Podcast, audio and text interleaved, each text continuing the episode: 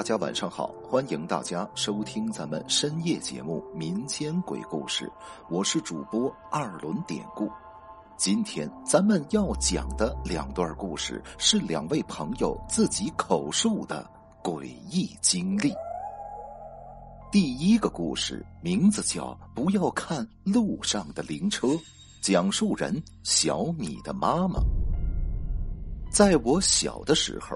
有一次，爸爸开车带我们全家出去玩在路上我们碰到前边应该是有人在办丧事儿，因为我看到装饰着白花、黄花的灵车就开在我们的前边。这时候，爸妈赶紧告诉我跟妹妹：“你们俩别看前边的灵车。”可是爸爸因为要开车，所以他肯定是不得不看的。就这样开了一段时间，我们的车才跟前边的灵车分开，驶上了不同的道路。也就在这次郊游之后，我们家就开始发生奇怪的事儿。之前爸爸的脾气一直很好，平常很少生气。而且他是个很有幽默感的人，家里天天都能听到他爽朗的笑声。但那天回家以后，爸爸变得很安静。妈妈当时也没想那么多，以为他呢是因为太累不想说话。但是第二天晚上，爸爸本来好端端的，但他突然拿起放在鞋柜上的花盆，面目狰狞的就要往地上摔。那是把我跟妈妈都吓了一大跳。妈妈立刻上前阻止他，把花盆抢过来之后递给我，让我去藏起来。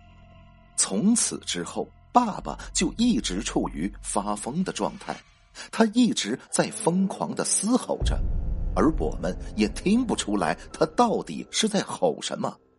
我跟妹妹吓得缩在自己的房间不敢动。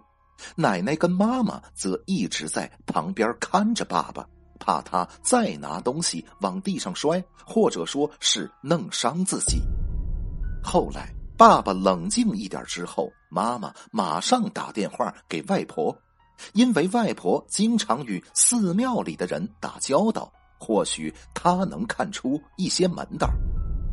挂掉电话，大约一两个小时过后，一群人便聚集到我家。当时大概已经是凌晨一两点了。来的那些和尚说，爸爸应该是被不好的东西跟上了。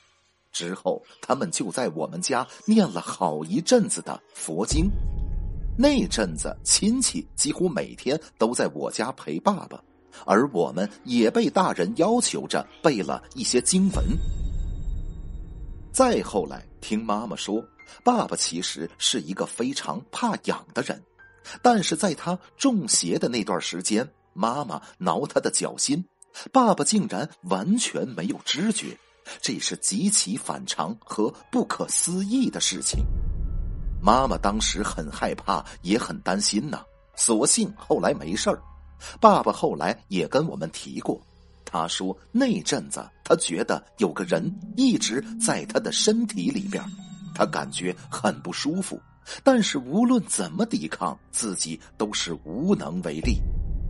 上边这些就是我小时候的经历，关于儿时的记忆很多都模糊了，可唯独这件事儿，我依旧是印象深刻呀。好。下边咱们接着讲第二个故事，名字叫《高中的经历》，讲述人第十三朵玫瑰。话说高三的时候，快要高考了，学校在下午又给我们加了两节课，因此放学时间就顺延到了七点多。我那时候每天骑着自行车回家，回家的路有两条，第一条是大马路。到家大概要四十五分钟，而另一条路要经过一个水沟，沿着水沟走，中间经过一个上坡，到家呢大约只要十五分钟。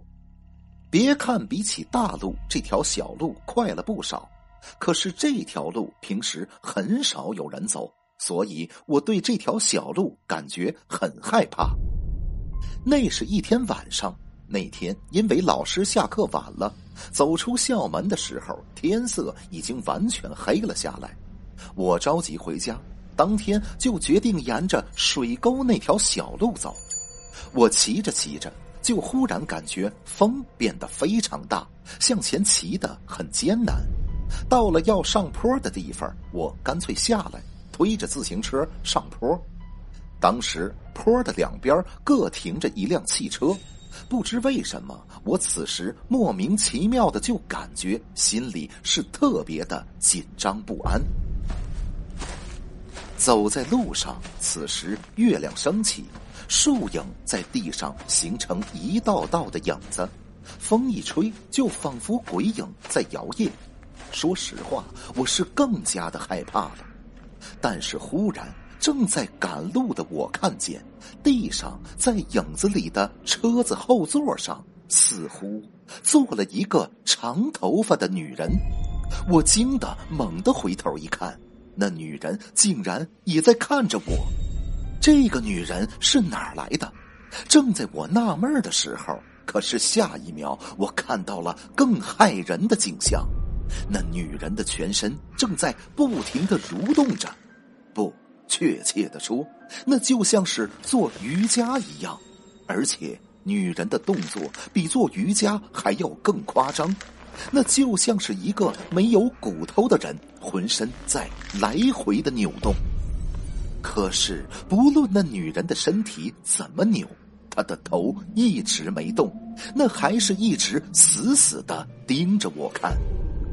我当时被眼前的这一幕吓坏了，感觉自己的头皮发炸呀！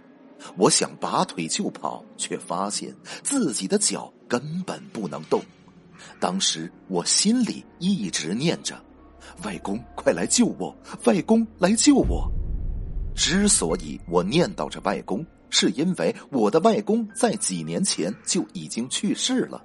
我相信他会在那边保护我的。就这样，心里念叨了几次之后，我当真是能动了。能动之后，我不知道是自己脑子没转过来，还是都忘了此时应该索性不要自行车的，而我是一直玩命推着车往坡上冲。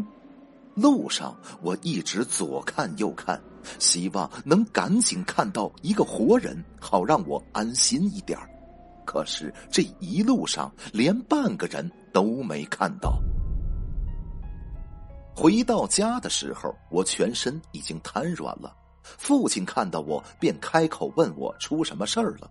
我则哭着就把刚刚的经过告诉了父亲。他听后跟我说：“其实我呀不应该走那条路，因为大人都知道那个地方常常会发生一些怪事儿。”最后，他还安慰我：“反正没出什么事儿，让我不要再多想了。”后来，我慢慢的长大了。有一次，我向一个懂这类事儿的朋友提起过这件事儿，他寻思了一下，跟我说：“那个女人呐，可能是当时想找我帮忙，可是我没有理他，索性他也没有再跟上我，所以也就没什么事儿。”我听了朋友的话，心里有些宽慰了。不过话虽如此，但是我到现在想起那个女人，那还是觉得心有余悸呀。好了。今天的故事咱们就讲到这儿了，还是希望大家能通过订阅、点赞、转发、评论本专辑来支持一下咱们节目，分享故事、进群聊天，您都可以加 PPT 五九二八八。节目最后，典故再次感谢您收听咱们民间鬼故事。那朋友们，咱们就下集再见。